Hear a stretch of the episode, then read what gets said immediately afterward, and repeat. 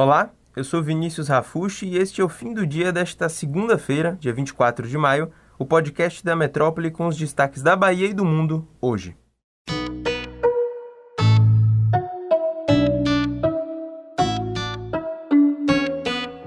O militar que se envolveu em um acidente que deixou quatro pessoas feridas e provocou a morte de Matheus Santos Souza, na madrugada do último domingo, dia 23, vai ser alvo de um processo administrativo disciplinar que foi instaurado pelo Exército Brasileiro.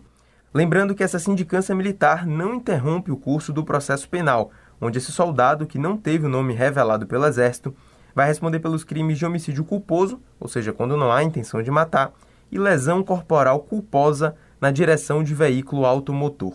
Ele foi autuado e preso em flagrante depois do acidente. A vacinação da primeira dose está suspensa amanhã aqui em Salvador. O comunicado da Secretaria de Saúde da cidade foi feito hoje de tarde e o motivo para a suspensão da aplicação da vacina é por falta de doses. A SMS disse que o município está aguardando a chegada de um novo lote de vacinas para poder retomar a aplicação. Por outro lado, a Prefeitura de Salvador vai realizar um mutirão da vacinação da segunda dose contra a Covid-19 amanhã também vão ser vacinadas todas as pessoas que ainda não receberam o imunizante de reforço da Oxford ou Coronavac e que estão com a data de retorno aos postos marcada até o dia 28 de maio. Para conferir o local onde sua segunda dose vai ser aplicada, basta olhar o site ou as redes sociais da Secretaria de Saúde, ou então as redes sociais do secretário de Saúde Léo Prates, que por lá ele está atualizando a divisão dos postos. O atendimento para a aplicação da segunda dose vai ser feito através da demanda espontânea, ou seja, a pessoa pode comparecer diretamente aos postos ou ainda por agendamento pelo site Hora Marcada. A Justiça do Trabalho proibiu a greve dos rodoviários de Salvador, que estava prevista para acontecer nessa semana. Na última quinta, dia 20, o Sindicato dos Rodoviários da Bahia divulgou nas redes sociais a intenção de paralisar as operações. A decisão do desembargador do trabalho, Norberto Frares, estabelece que o sindicato tem que pagar uma multa diária no valor de 500 mil reais em caso de descumprimento.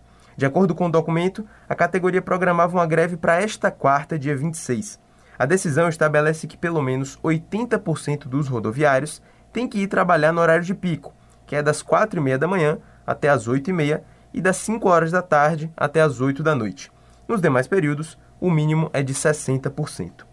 Na publicação que anunciou o indicativo de greve nas redes sociais, o sindicato ainda afirmou ter se reunido com os representantes patronais para poder debater as reivindicações que incluem um reajuste salarial. Não teve carnaval esse ano, mas uma das principais composições que embalam os trios da festa continua gerando muita polêmica. A treta envolve a música Mila, que é uma composição de Mano Góes, e o seu principal intérprete, o cantor Netinho. Netinho entrou com uma ação por danos morais contra Mano Góes depois de ter sido chamado de débil mental.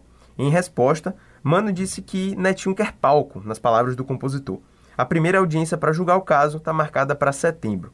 Toda essa confusão começou quando, no dia 1 de maio, Netinho cantou a música Mila durante a manifestação em favor do presidente Jair Bolsonaro, que aconteceu na Avenida Paulista, em São Paulo.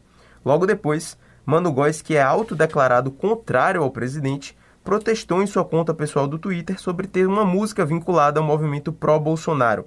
Netinho ainda disse que Mano tem até amanhã para retirar qualquer publicação nas redes sociais que envolva o seu nome.